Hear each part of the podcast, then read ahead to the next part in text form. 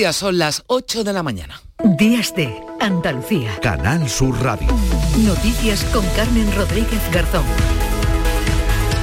El sábado 25 de marzo acabamos de estrenar la primavera, pero las altas temperaturas que nos acompañan estos días han incrementado el riesgo de incendios forestales aquí en Andalucía. Efectivos del Infoca junto a los bomberos del Poniente Almeriense y de Protección Civil trabajan en la extinción de un incendio que se declaraba la pasada noche en Paterna del Río, en Almería. El viento ha amainado en la zona y esto podría favorecer, está favoreciendo ya las labores de extinción. Las llamas se acercaron al término urbano, como nos contaba en Canal Sur Radio, uno de los efectivos del Consorcio de Bomberos del Poniente. Nosotros nos hemos encargado más bien de que el incendio no pase a, a las viviendas del pueblo, pero el incendio estaba originado en, un barranco. Entonces son la gente del Infoca la que, la que se está cargando de- del incendio. En Castellón, en Villanueva de Viver, el fuego no da tregua. Las llamas han arrasado ya unas 4.000 hectáreas en un perímetro de 40 kilómetros y hoy se van a reforzar los medios aéreos y terrestres para intentar frenar su avance. La vicepresidenta tercera y ministra para la Transición Ecológica, Teresa Rivera, alerta de lo insólito, aunque cada vez más frecuente, de estos incendios fuera de temporada. Estamos en marzo y hay un número de incendios muy importante ya en la península ibérica y en esta zona del interior de Castellón, en la comarca de Viver, eh, que es una zona que tradicionalmente ha sido una zona fresca, húmeda. eh, se acusan los efectos de los cambios tan importantes que estamos viviendo en términos de temperatura y en términos de humedad. El riesgo de incendios es elevado por las altas temperaturas que nos acompañan desde hace días y así va a seguir, al menos de momento, porque hoy la Agencia Estatal de Meteorología avisa de que las temperaturas van a subir en Andalucía, salvo la vertiente mediterránea, donde bajarán las máximas que hoy serán de 29 grados en Sevilla y Granada, 28 en Córdoba, 27 en Huelva, 25 en Málaga y Jaén, 24 en Almería y 23 en Cádiz. Los cielos poco nubosos o despejados, algunas nubes bajas y brumas matinales en el tercio occidental y también en el litoral mediterráneo donde no se descartan nieblas.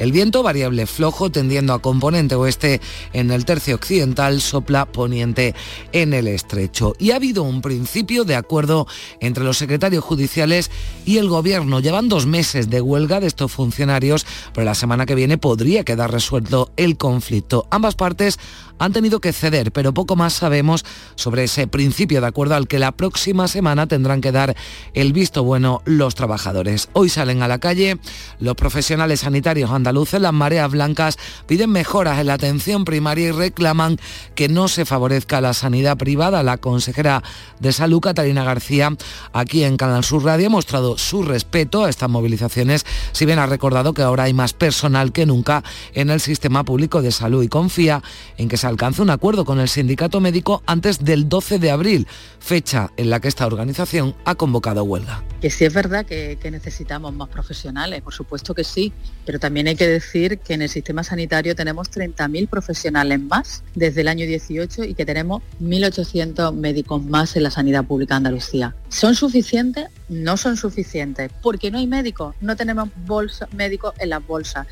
Y por primera vez la Iglesia Católica ha pedido perdón por los casos de pederastia. Ha sido en Bilbao, en un acto de reconciliación, donde su obispo ha asegurado que pedir perdón es necesario, pero no suficiente. También en eso coinciden las víctimas, víctimas invitadas a la homilía como Joseba y Manol Ibarra o el sacerdote Josu López, que han expresado que hay pecados que no se pueden perdonar. Hay pecados que no se pueden perdonar de quienes tenían el deber de protegernos y nos hicieron descender a los infiernos. Sentía que era mi culpa que él se hubiera fijado en mí. En aquellos momentos, la familia apoyaba todo lo que el colegio decía.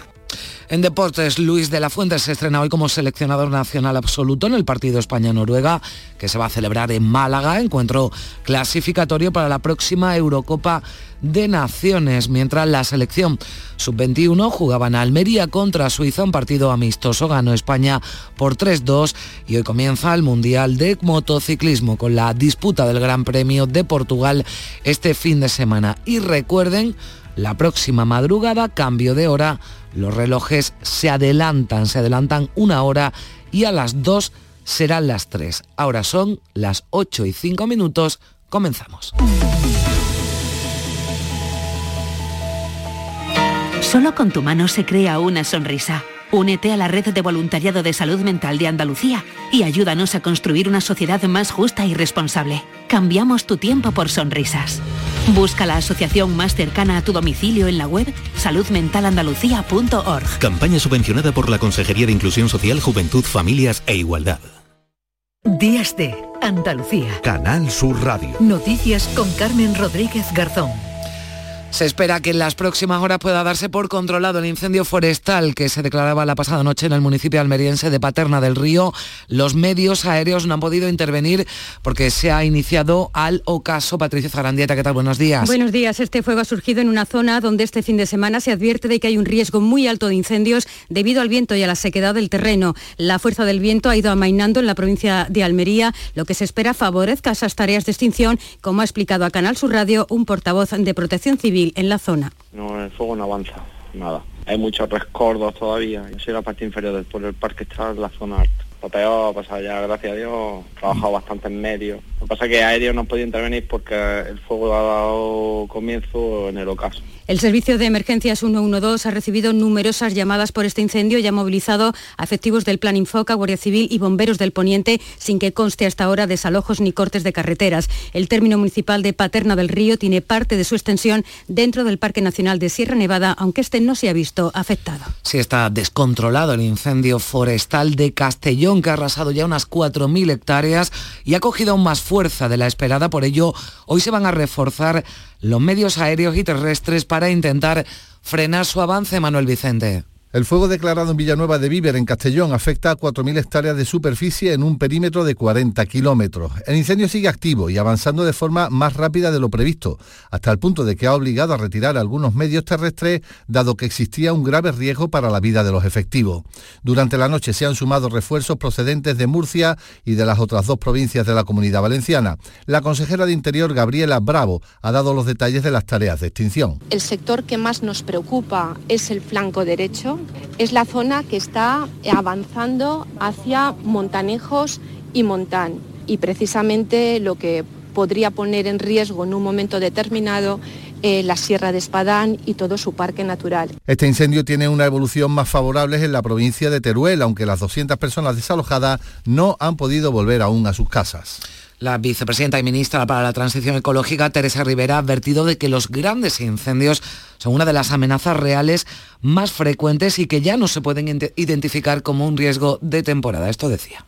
Llamar la atención sobre lo insólito y desgraciadamente lo cada vez más frecuente que es tener incendios fuera de temporada. El verano se alarga, se anticipa y, ah, la disponibilidad de agua y humedad en el suelo desgraciadamente se acorta la subida de las temperaturas, algo anormales para la época del año en la que estamos, pero sobre todo la falta de lluvias acrecientan el riesgo de fuegos en el monte y por eso, María Luisa Chamorro, toda precaución es poca. Buenos días. Muy buenos días. Por este motivo habrá más dinero y recursos para luchar contra los incendios en Andalucía. El gobierno andaluz ha incrementado el presupuesto hasta un 48%, son 125 millones de euros. Se hace así un mayor esfuerzo en la prevención. Con temperaturas que llegan o incluso superan los 30 grados, la EMET, la Agencia Estatal de Meteorología viene advirtiendo en los últimos días de ese riesgo elevado de incendios en algunas zonas del país. El viento que sopla también con fuerza y el hecho de que no haya llovido casi nada en los últimos meses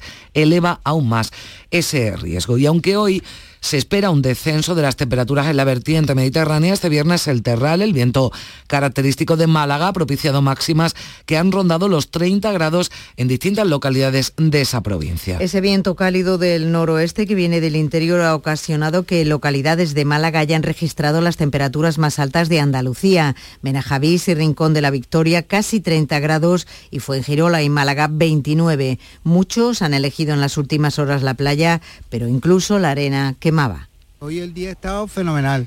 30 grados, pues mira. Y hemos dicho, mira, vamos a aprovechar, vamos a coger las cosas, vamos a venirnos aquí a la playa que hace buen día. Eh, no nos hemos atrevido hasta a meternos en el agua, a pesar de la buena temperatura que hay. El agua no está todavía para bañarse para nosotros, aunque mucha gente bañándose. Y en la localidad almeriense de Albox, fíjense, han superado los 30 grados. Nos situamos en Sevilla porque hasta mediados de semana, de la semana próxima, se va a mantener desalojado el edificio afectado por una explosión de gas y en el que resultaron heridas dos personas. Una de las personas lesionadas es un menor de 14 años que sufrió erosiones leves al pasar por la zona de escombros. El bloque no tiene daños estructurales, pero la acumulación de escombros dificulta el acceso a las viviendas. Mientras tanto, continúa la investigación para tratar de esclarecer el origen de la acumulación de gases en esta vivienda ocupada por una familia de dos adultos y tres menores. Salvamento Marítimo ha rescatado este viernes a un buzo que tuvo que ser auxiliado por dificultades respiratorias cuando se encontraba realizando trabajos submarinos en la bahía de Algeciras. Se recupera en el Hospital Punta Europa. Y los secretarios judiciales y el Ministerio de Justicia han alcanzado este viernes un principio de acuerdo para desconvocar la huelga que mantienen los ahora denominados letrados de la Administración de Justicia desde hace casi dos meses. El comité ha emplazado a las asambleas de letrados a votar la propuesta el próximo lunes. Ninguna de las dos partes ha anunciado detalles del contenido de ese principio de acuerdo, pero señalan que ha habido cesiones por ambos lados. Así lo ha explicado Luis Toribio, que es el portavoz del comité de huelga. Exactamente, por la mañana, sea para lo que sea, claro. claro y tanto eh, positiva como negativa la respuesta.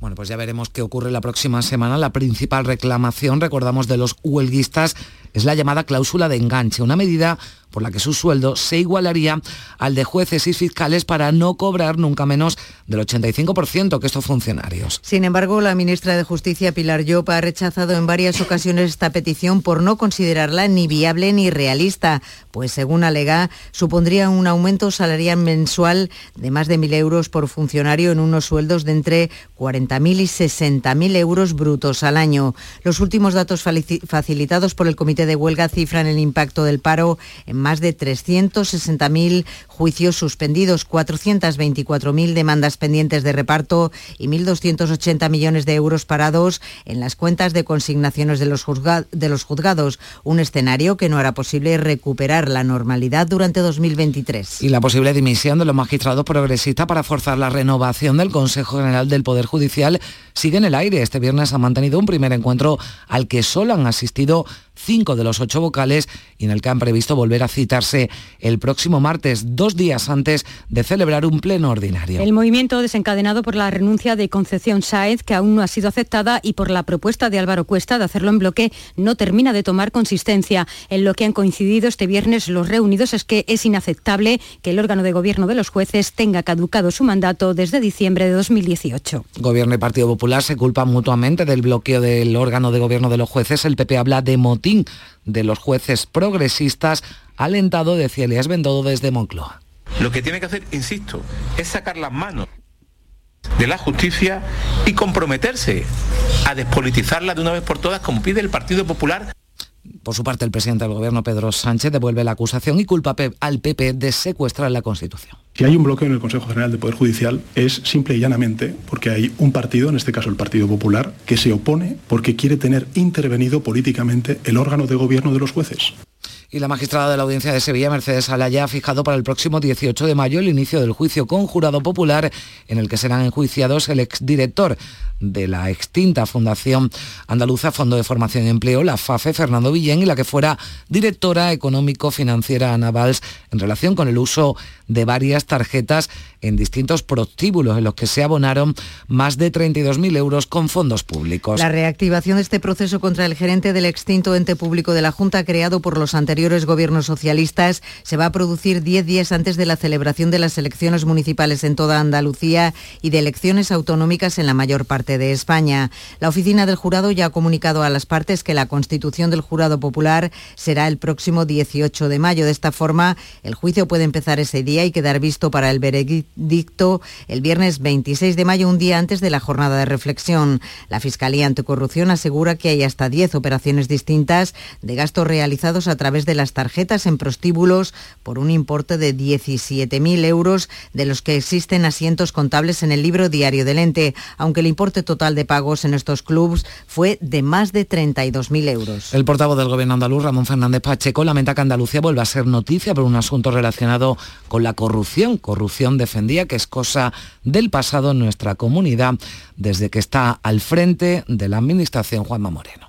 Es denigrante ver cómo dilapidaban el dinero público de todos los andaluces y desde luego no podemos tolerar que esos mismos sean los que vienen ahora a darnos lecciones, a dar lecciones a un gobierno honrado, gobierno comprometido como el de Juanma Moreno que ha conseguido que toda esa pesadilla sea una cosa del pasado en Andalucía.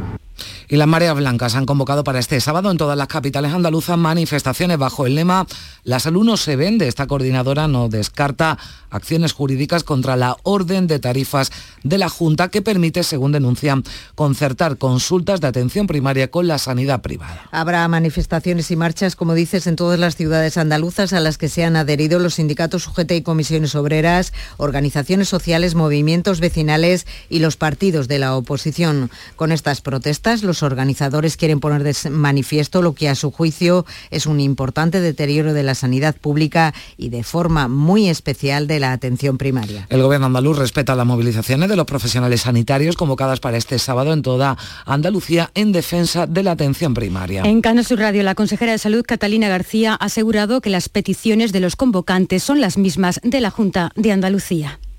Catalina ellos defienden la sanidad pública con lo que no puedo estar más de acuerdo y este gobierno y esta consejería defiende también la sanidad pública.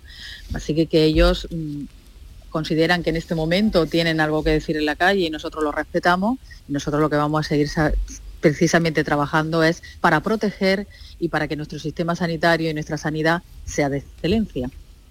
La consejera confía en que se alcance un acuerdo con el sindicato médico convocante de las marchas antes del 12 de abril, que es la fecha en la que irán a la huelga. García ha reconocido el problema de la falta de médicos en las bolsas, pero ha subrayado que la Junta tomó la decisión de aumentar las plazas MIR en más de un 39%. Además, actualmente no se pueden sustituir las jubilaciones, lo que supone un grave problema porque hasta 2030 se van a jubilar 6.800 médicos. El líder del peso andaluz considera que hay motivos sobrados para salir hoy a la calle en defensa de la sanidad pública. Juan Espadas asegura que la situación está peor que nunca, con mayores retrasos en atención primaria y en las listas de espera. Las mismas razones que durante meses se niegan por la Consejería de Salud y el señor Moreno Bonilla y que siguen sin resolverse. Por tanto, negando la realidad no se resuelve el problema y al final la gente tiene que salir a la calle. Desde luego el PSOE mañana respaldará esas movilizaciones en las ocho provincias. Son las 8 y 17 minutos.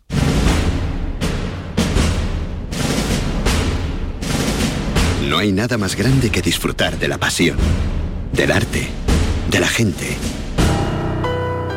de pasear por la playa o emocionarse con una saeta.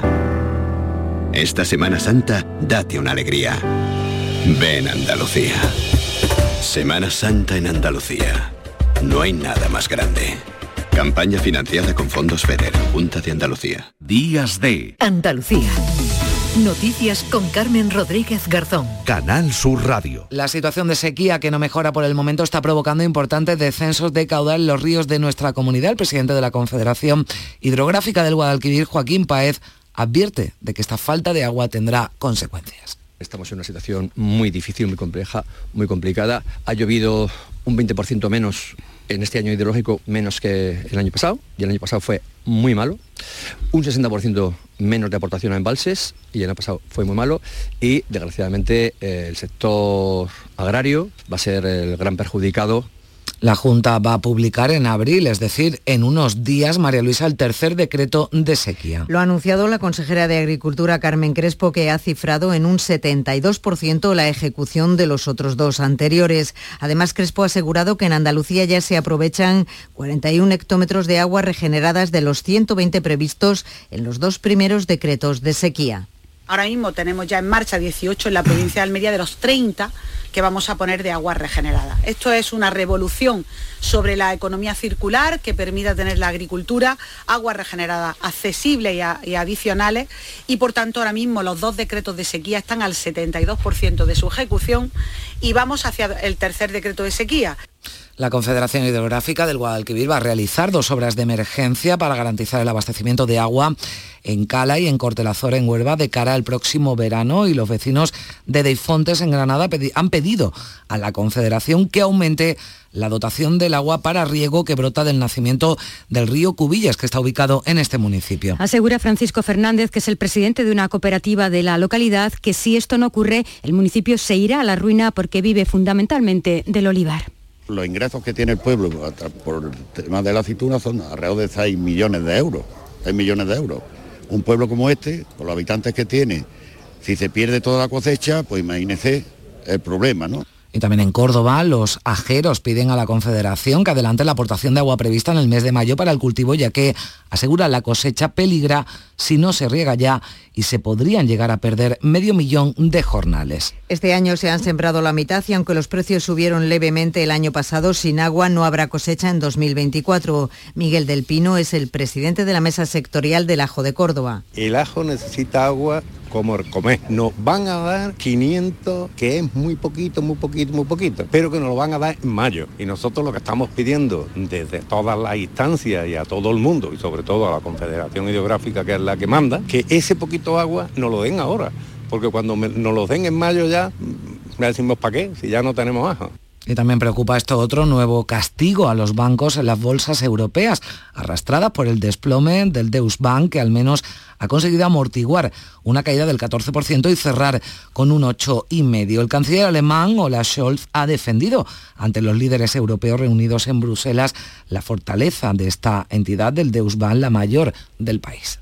El Deutsche Bank ha modernizado y reorganizado fundamentalmente su negocio y es un banco muy rentable. No hay razón para estar preocupado.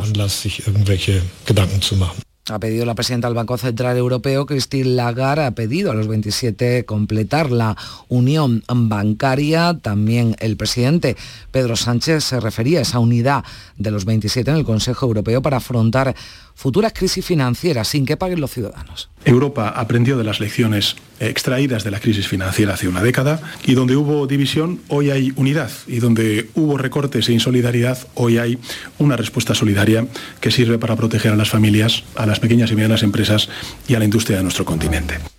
La Autoridad Independiente de Responsabilidad Fiscal, la IREF, pone un suspenso al plan de reforma de las pensiones aprobado por el Gobierno Central con el rechazo de la patronal. La IREF, que estuvo presidida por el ministro José Luis Escriba, critica su reforma y argumenta que disparará el gasto de forma muy relevante durante los próximos 25 años. Pero las huelgas y movilizaciones se radicalizan en Francia, mientras el gobierno de Macron está dispuesto a aguantar el tipo para sacar adelante su reforma de pensiones. La tensión social ha provocado el aplazamiento de la visita oficial que el rey Carlos de Inglaterra y su esposa van a realizar a Francia la semana que viene. Un aplazamiento sugerido por el propio Macron que ha considerado que sería de poco sentido común mantener la visita real en medio de las manifestaciones. Manifestaciones y huelgas que se mantienen en todo el país donde en las últimas horas se han registrado medio millar de detenciones. Mientras tanto, la basura sigue acumulándose en las calles, falta suministro de combustible en algunas gasolineras y se suspenden vuelos de manera preventiva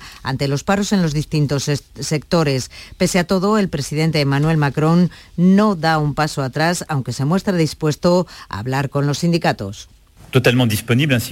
Quedo a disposición de la intersindical si desea venir a reunirse conmigo para avanzar en todos estos temas.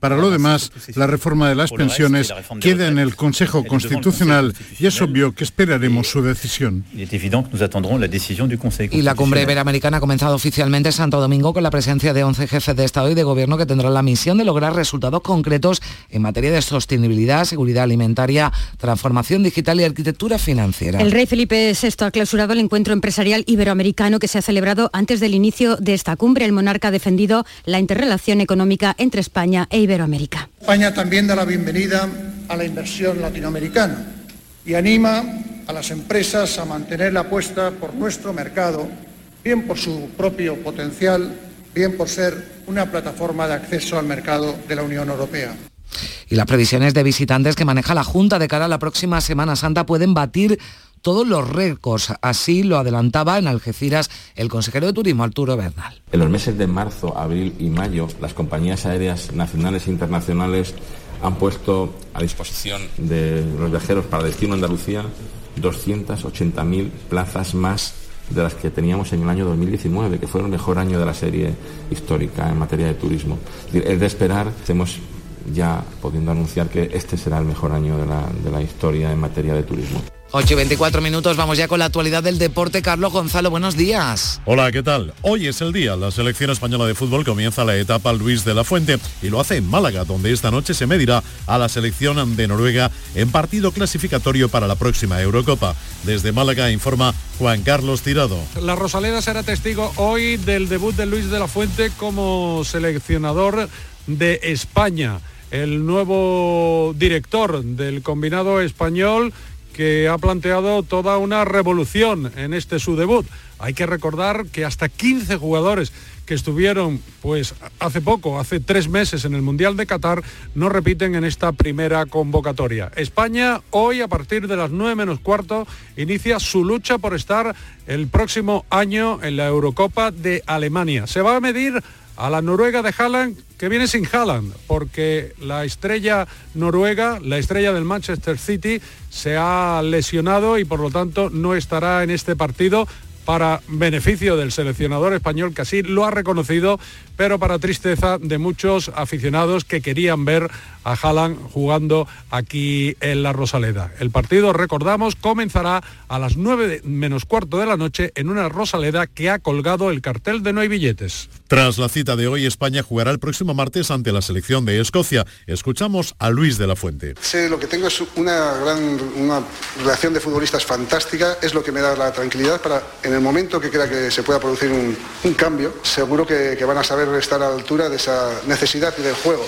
más que yo creo que el éxito son ellos, no, el plan B o el C, es la, capacidad que tengan ellos para solucionar los problemas que se van a plantear estoy muy tranquilo también en eso. Estrena capitanía Álvaro Morata, quien tiene muy claro su papel en la selección. Que al final un billete para una Eurocopa o un Mundial no es nada fácil. Creo que todos tenemos en la cabeza que que es importantísimo para nosotros, para nuestro país, para la gente y, que España siempre tiene que estar en las Eurocopas y en los Mundiales. Se disputaron ayer partidos de otras selecciones que también buscan la clasificación para la Eurocopa. Bulgaria 0, Montenegro 1, Gibraltar 0, Grecia 3, Moldavia 1, Islas Feroe 1, Serbia 2, Lituania 0, Austria 4, Azerbaiyán 1, Suecia 0, Bélgica 3, República Checa 3, Polonia 1 y Francia 4, Países Bajos 0 fueron los resultados. También empezaba una nueva etapa la selección sub-21 que bajo la tutela de Santidenia se enfrentaba a Suiza en partido amistoso en Almería. Lo cuenta Joaquín Américo. Debut de Santidenia en la selección sub-21 y victoria por tres goleados frente a Suiza. Fue anoche en el Power Hall Stadium de Almería. En dos ocasiones tuvo la selección española sub-21 que remontar un marcador adverso. Y es que a los seis minutos se adelantó Suiza por mediación de Endoye. Antes del descanso, Golazo del jugador del Betty, Rodri. En la segunda parte, de nuevo, Suiza se adelantó en el marcador por mediación de Imery desde el punto de penalti, pero apareció Riquelme para firmar el segundo y el tercer gol para la selección española. España 3, Suiza 2, 13.000 espectadores Espectáculo anoche en Almería. Fuera del fútbol de selecciones, el presidente de la Liga de Fútbol Profesional, Javier Tebas, habló en Málaga y volvió a dar sus impresiones sobre el caso Negreira y el Fútbol Club Barcelona. Yo creo que tendrían que estar preocupados, ¿no?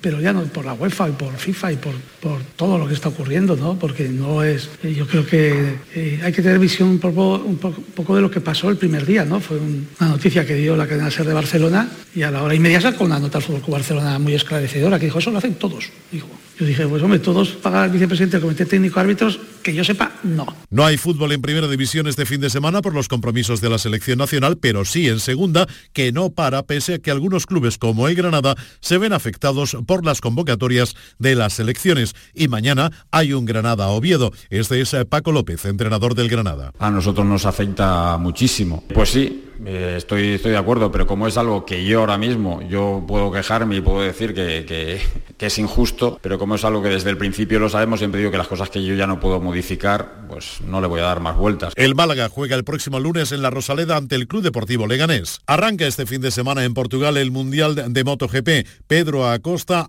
se llevó los dos libres de Moto 2. Holgado y Moreira se repartieron los entrenamientos en Moto 3 y en MotoGP el susto lo dio Paul Espargaro, que sufrió una aparatosa caída. Tuvo que ser evacuado al hospital con fuertes traumatismos en pecho y espalda. Ángel Charte, médico del Mundial de MotoGP. No hay la exploración de neurología en cuanto a pares craneales es perfectamente normal. Mueve los pies, las piernas, los brazos, o sea, lo mueve todo. No hay, no hay que temer que tenga ninguna lesión medular. En la Liga ACB hoy se juega el Covirán Granada Murcia, mañana Betis Unicaja y en la Liga Asobal de balonmano hoy balonmano Logroño Ángel Jiménez de Puente Genil y en la división de honor femenina Betionac Málaga Costa del Sol.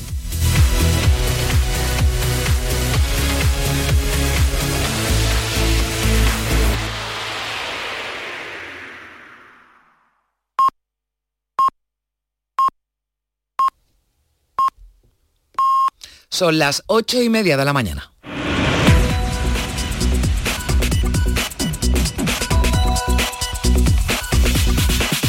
Hora, como siempre, aquí en Días de Andalucía, en Canal Sur Radio, en Radio Andalucía Información, le damos un repaso a lo más destacado de la actualidad este sábado 25 de marzo en titulares con Manuel Vicente. ¿Qué tal? Muy buenos días. Muy buenos días. Estabilizado el incendio declarado esta pasada noche en Paterna del Río, en Almería. El fuego ha registrado dos nuevos focos durante la madrugada y ha amenazado con entrar en el núcleo urbano. Continúa descontrolado el incendio forestal de Castellón, que ha arrasado ya unas 4.000 hectáreas. El fuego ha avanzado en las últimas horas más rápido rápido de lo previsto. En Teruel, sin embargo, la situación es más favorable, aunque los 200 desalojados aún no han vuelto a sus casas. Los secretarios judiciales votarán el lunes el acuerdo alcanzado con el Ministerio de Justicia. Los casi dos meses que llevan de huelga han provocado la suspensión de 360.000 juicios y más de 400.000 demandas pendientes de reparto.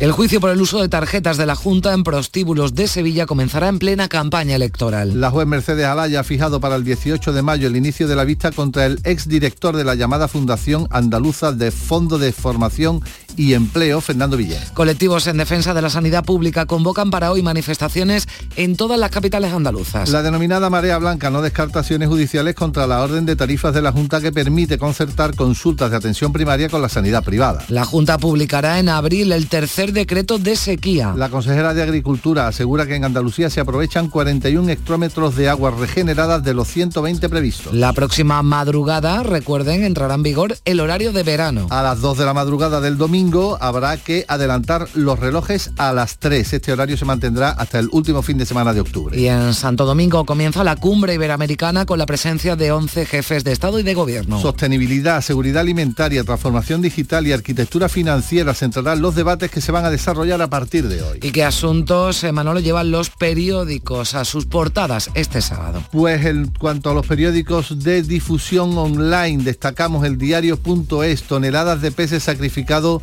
y un campanario desnudo, la imagen del avance de la sequía. Buenos días. El número premiado en el sorteo del cuponazo celebrado ayer ha sido 240 00240. Serie 22. Puedes consultar el resto de los números premiados en juegos11.es. Hoy tienes una nueva oportunidad con el sueldazo del fin de semana. Disfruta del día. Y ya sabes, a todos los que jugáis a la 11, bien jugado. Buenos días. En el sorteo del Eurojackpot de ayer, la combinación ganadora ha sido 6, 21, 23, 26, 43, soles 3 y 9. Recuerda, ahora con el Eurojackpot de la 11, todos los martes y viernes hay botes millonarios. Disfruta del día. Y ya sabes, a todos los que jugáis a la 11, bien jugado. La selección española comienza una nueva etapa y lo hace en Andalucía. El nuevo equipo nacional de la mano de Luis de la Fuente se estrena con lleno absoluto en el Estadio de la Rosaleda de Málaga ante la selección noruega de Haaland en partido de clasificación para la Eurocopa del próximo año. Desde las 6 de la tarde, la gran jugada de Canal Sur Radio con Antonio Caamaño y el equipo de comentaristas de Canal Sur Radio. Días de Andalucía. Canal Sur Radio. Noticias con Carmen Rodríguez Garzón. 8.34 minutos de la mañana. Nos vamos a ir de ronda por nuestras emisoras. Vamos a conocer cómo amanece Andalucía. Comenzamos en Cádiz con Teresa Iribarren. ¿Qué tal, Teresa? Buenos días. Hola, buenos días. Con 14 grados que tenemos hasta ahora y una densa niebla que casi parece que está lloviendo.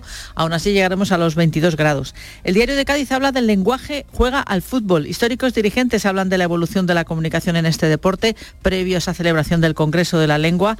La voz cuenta atrás en las almadrabas de Cádiz para arrancar una nueva campaña que no descarta la levantada de Atunes, el adelanto de la levantada de Atunes. Bueno, y ya que estamos celebrando en Cádiz este Festival de Poesía Nanay, nuestra sugerencia es que se acerquen a la poesía de la mano de estos poetas jóvenes que han llegado de Latinoamérica. Estarán declamando versos por la mañana en la Plaza Mina, en lo que se ha llamado Frente al mar, los espejos, el paisaje interior y exterior del poema. Bueno, pues seguro que cuando se quite esa niebla, se despejen los cielos, se puede disfrutar aún más de esa poesía que inunda hoy las calles de Cádiz. Hay niebla esta hora en el campo de Gibraltar, Algeciras. Ángeles Carrera, buenos días. Hola, ¿qué tal? Muy buenos días. Pues aquí no, aquí está amanecido el día completamente despejado, luce el sol, tenemos a esta hora 16 grados, alcanzaremos una máxima de 22.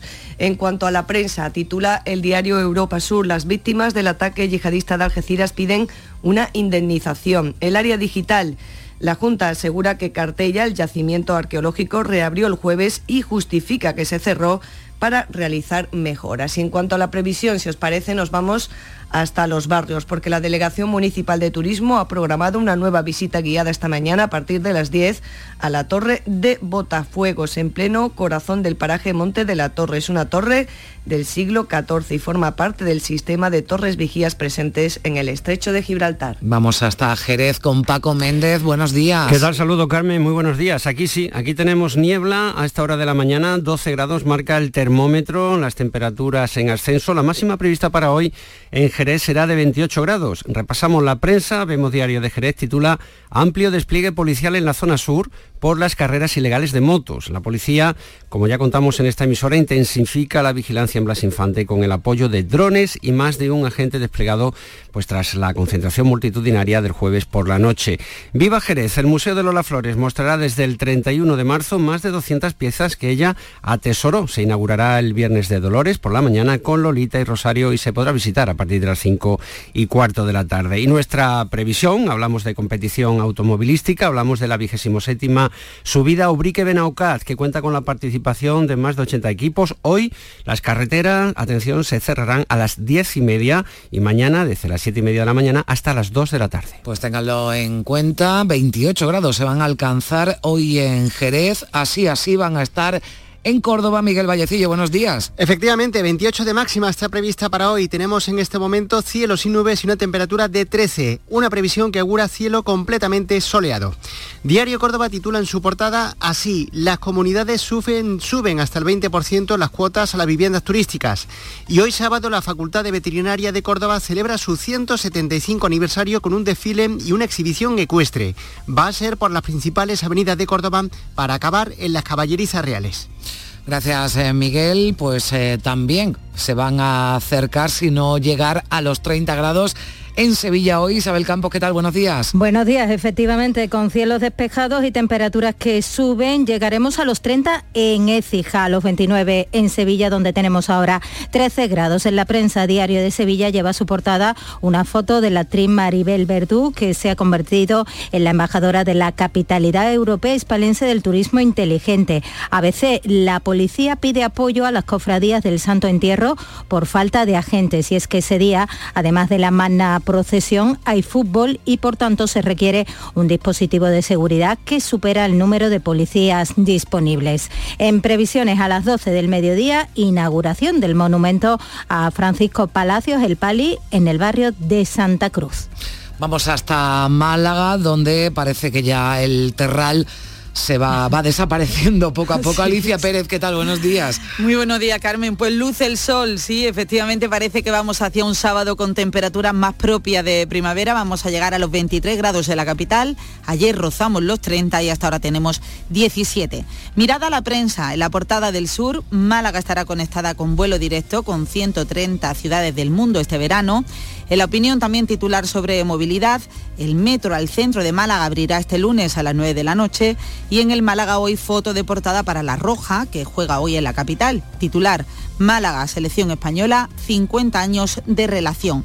Y en cuanto a nuestras previsiones, pues se celebra en Torremolinos en la jornada del residente, con gastronomía y música, y esta tarde en la capital, pregón de Semana Santa, que se retransmite en RAI desde las seis y media de la tarde. Por cierto, que vamos a hablar con el pregonero esta mañana, porque es fin de semana de pregones y van a formar parte de días de, de Andalucía con el pregón de con el pregonero de Málaga, con el pregonero de Córdoba en el día de hoy. Pero nos vamos a Huelva. Vicente Díaz, ¿qué tal? Buenos días. Hola, buenos días Carmen. A esta hora la temperatura en Huelva alcanza los 14 grados en una mañana de cielos despejados y con la previsión de seguir la subida en el termómetro hasta los 25 grados.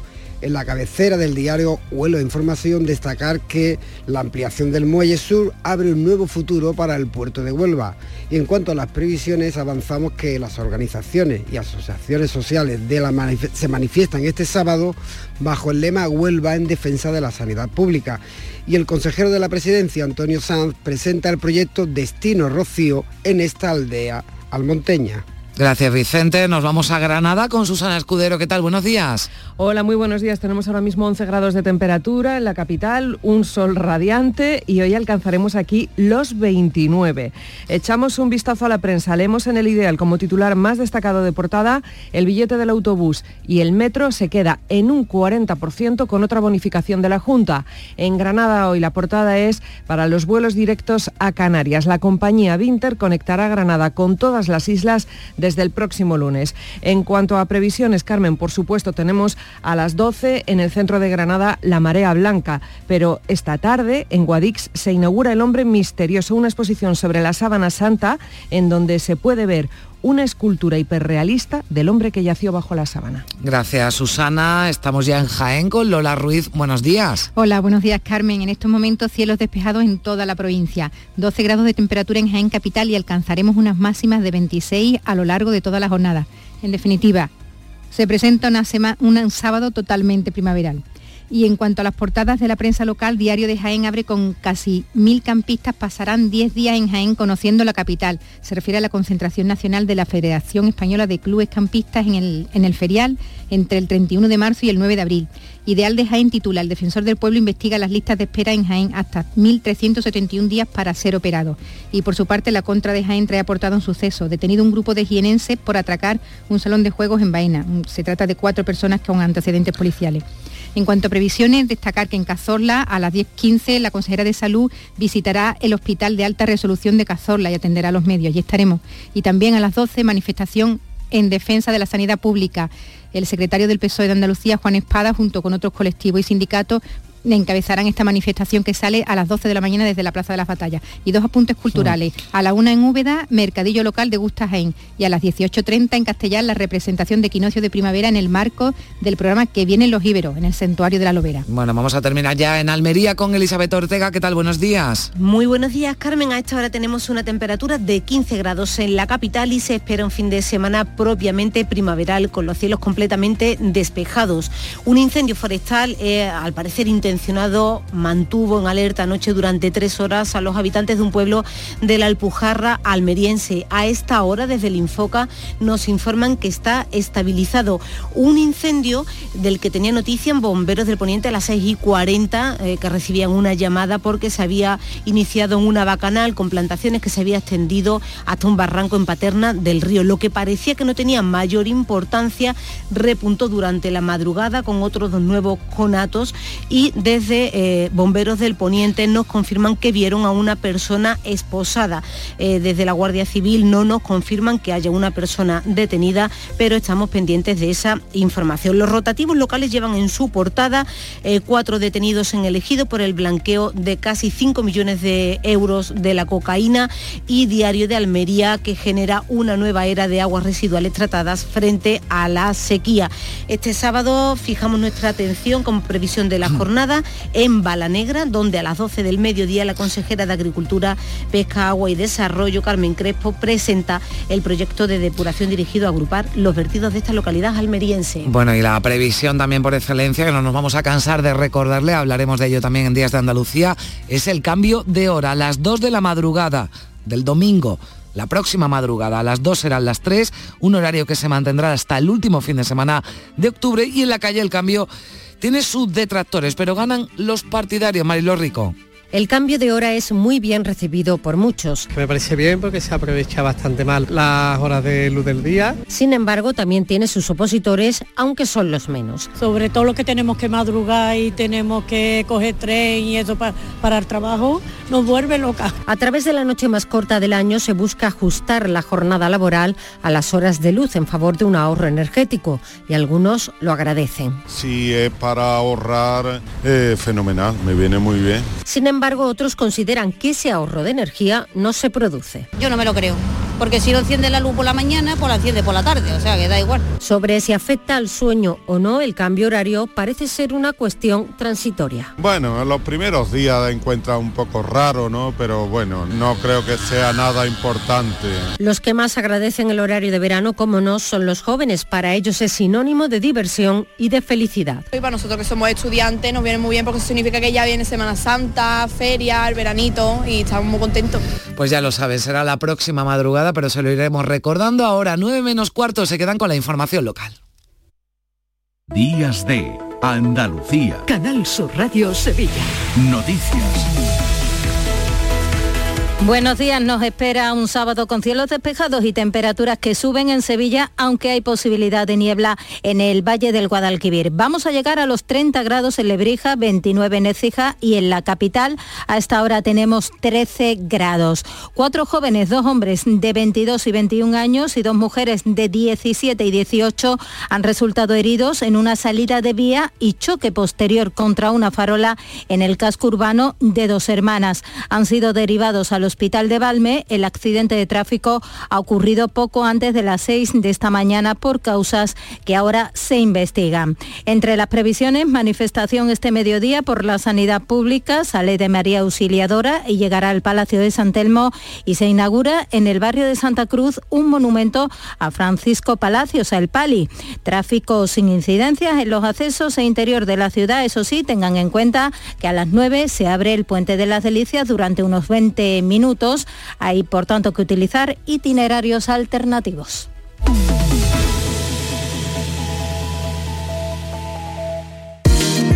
Disfruta comprando en el comercio de Sevilla. Los comercios de la Federación de Autónomos del Comercio de Andalucía trabajamos para ofrecerte los mejores productos y servicios. Disfruta comprando en el comercio de Sevilla. Organiza FACOAN, Federación de Autónomos del Comercio de Andalucía. Financia Ayuntamiento de Sevilla. Una vez más vuelve al Centro Comercial Los Alcores la mejor exposición de Semana Santa de Sevilla. Ven a visitarla y descubre sus espectaculares detalles que te sorprenderán y te adentrarán en el maravilloso mundo cofrade. En la planta baja del Centro Comercial Los Alcores. Consulta los horarios en ccalcores.com. A92 salida a 7 Alcalá de Guadaira, Sevilla. Centro Comercial Los Alcores. Mucho donde disfrutar. Dile hola a la Semana Santa de Sevilla con el programa El Llamador de Canal Sur Radio. Desde este miércoles 29 de marzo, consigue tu llamador de papel en la sede de Canal Sur y en tu punto de compra habitual en pack con la revista Hola y Fashion hasta el 4 de abril. El Llamador, el programa más completo de la Semana Santa de Sevilla con los horarios e itinerarios en papel, lo tienes hasta el martes santo con la compra de la revista Hola. Dile hola a la Semana Santa de Sevilla con el programa El Llamador de Canal Sur Radio. Días de Andalucía. Canal Sur Radio Sevilla. Noticias. Continúan sin poder regresar a sus hogares las familias desalojadas como consecuencia de la explosión registrada el jueves por la noche en una vivienda de la calle Don Juan Tenorio del Polígono Sur. Según las primeras hipótesis, el desencadenante habría sido la acumulación de gas en el forjado sanitario del edificio. Y la plataforma sanitaria Marea Blanca en Sevilla ha convocado una gran manifestación para este mediodía en la capital. Cuenta con el apoyo de sindicatos, algunos partidos políticos y organizaciones sociales y ciudadanas. Está previsto que parta a las 12 desde el Centro de Especialidades Médicas de María Auxiliadora para concluir a las puertas del Palacio de San Telmo. Reclaman al Gobierno andaluz que frene lo que califican de desmantelamiento del sistema sanitario público. Su portavoz, Sebastián Martín Recio, pide la participación de los sevillanos. A la altura que estamos, hemos realizado ya más de 50 acciones entre concentraciones en puertas de salud, manifestaciones en pueblos. Por eso convocamos a toda la población y esperamos que acudan en masa todos los sevillanos y sevillanas de todos los barrios de Sevilla. Por su parte, el portavoz del Gobierno andaluz, Ramón Fernández Pacheco, destaca el aumento del presupuesto en sanidad. Desde que gobierna Juanma Moreno se invierte hasta un 40% más en sanidad pública, llegando a la cifra de hasta 14.000 millones de euros. Por lo tanto, con estas cifras no podemos afirmar, no podemos permitir que el Partido Socialista siga difamando, siga creando bulos, siga mintiendo acerca de la realidad de la sanidad pública andaluza. Más asuntos, Sevilla ha recibido el reconocimiento como Capital Europea del Turismo Inteligente 2023. Es un distintivo que otorga la Comisión Europea por el desarrollo de políticas sostenibles, la digitalización del sector, mejoras en las comunicaciones y la accesibilidad y la apuesta por la conservación del patrimonio histórico y la cultura. El alcalde Antonio Muñoz recibía el hashtag que simboliza esta capitalidad que no haya conflictos de convivencia entre las personas que vienen a visitar Sevilla y los residentes que permanentemente están en nuestra ciudad. Ese es un reto que tiene Sevilla y que tienen también otras ciudades, pero yo estoy seguro que tenemos mucho terreno ganado porque sabemos compartir la calle, sabemos compartir el espacio público. El puerto de Sevilla va a invertir 380.000 euros para la renovación de la iluminación en el recinto con el objetivo de hacerla más eficiente. El presidente de la autoridad portuaria, Rafael Carmona, y de la compañía Endesa, Rafael Sánchez, han firmado un protocolo de actuaciones para conseguir un puerto más sostenible que, entre otras cosas, recoge su electrificación y la utilización de combustibles alternativos en la actividad diaria. Carmona ha señalado que ya se están tomando algunas medidas. Instalaremos luminarias LED en la esclusa, en los muelles de armamento y, en el Batán Norte.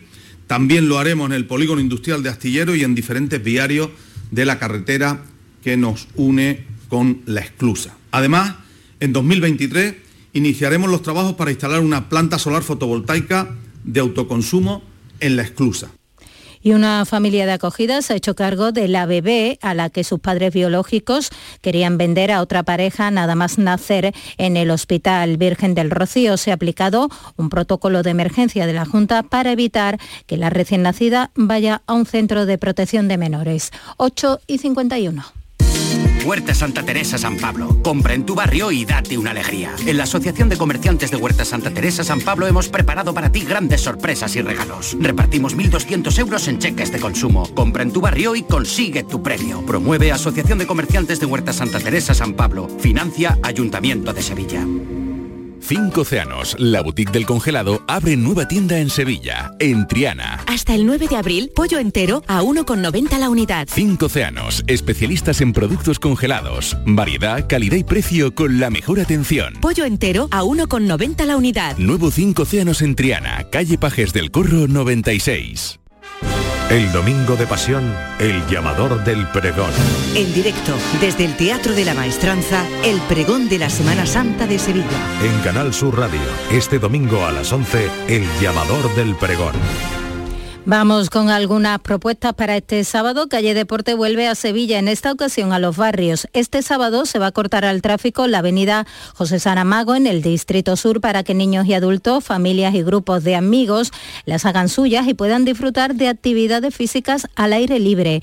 Para los vecinos, según explica José María Algora, presidente de la Asociación de la Oliva, una oportunidad para vivir el barrio de otra manera. Una avenida y dedicarla a la actividad de ocio y disfrute del deporte de de niños y niñas, pues creo que es una actividad muy importante para nuestros barrios, ¿no? Y que en este caso, pues eh, estamos desarrollando actividad preventiva que nos da valor también a las entidades que también participamos y colaboramos con el deporte, ¿no?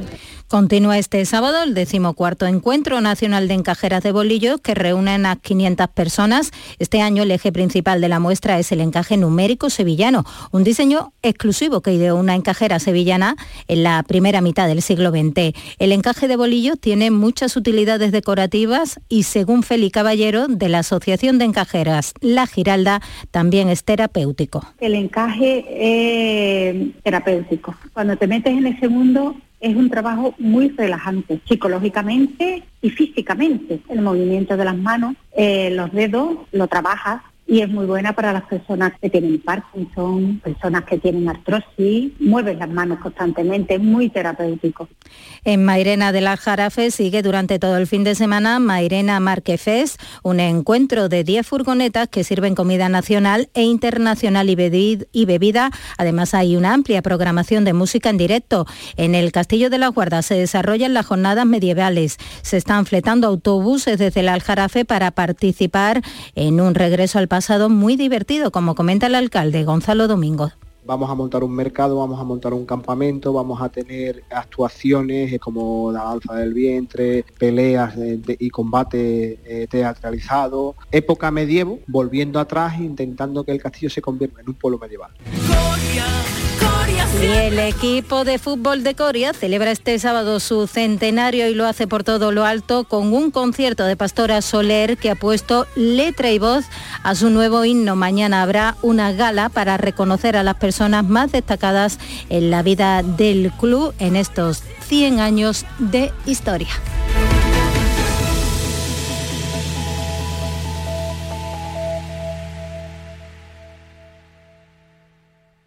Días de Andalucía. Canal Sur Radio. Noticias con Carmen Rodríguez Garzón.